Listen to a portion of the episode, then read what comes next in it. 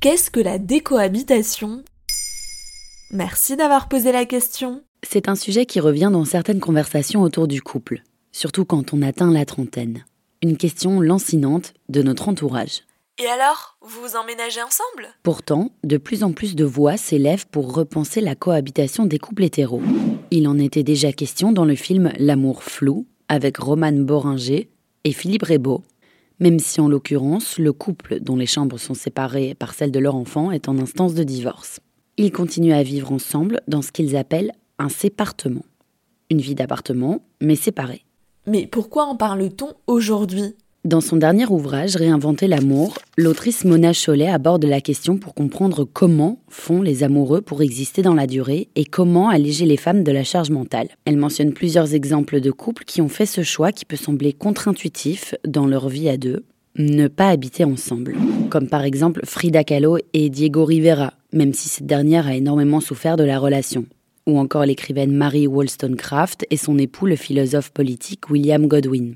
Cette dernière a d'ailleurs affirmé Je te souhaite river à mon cœur, mais je ne désire pas t'avoir sous le coude en permanence.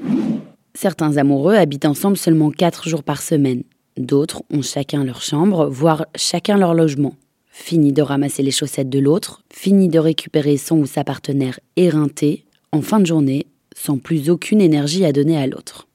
Et alors, est-ce que c'est la clé pour une romance durable?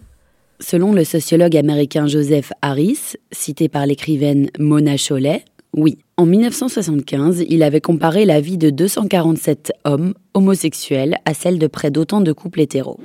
Trois quarts des premiers avaient gardé leur propre logement, y compris dans des relations longues. Notons qu'un quart d'entre eux avaient décidé de ne pas le faire pour éviter des soupçons de leur entourage. Résultat, le sociologue n'a constaté aucune différence dans l'amour que ces hommes portaient à leurs compagnons par rapport à celui qui existait au sein des couples hétéros. Pour la journaliste anglo-saxonne Julia Sklar, elle aussi citée par Mona Chollet, cet engagement n'est pas un obstacle à la force des relations. Et peut-être que cette configuration explique même la durabilité du couple. Évidemment, vivre à deux mais séparés, c'est un privilège financier réservé à une marge infime de la population. Aux États-Unis, on parle carrément du phénomène LAT, Living Apart Together, vivre ensemble mais séparément. Voilà ce qu'est la décohabitation. Et depuis le 13 janvier 2022, le podcast Maintenant vous savez, c'est aussi un livre. Alors courez chez votre libraire et découvrez plus de 100 sujets différents pour briller en société. Maintenant, vous savez, un épisode écrit et réalisé par Johanna Cincinnatis. En moins de 3 minutes, nous répondons à votre question. Que voulez-vous savoir? Posez vos questions en commentaire sur les plateformes audio et sur le compte Twitter de Maintenant, vous savez.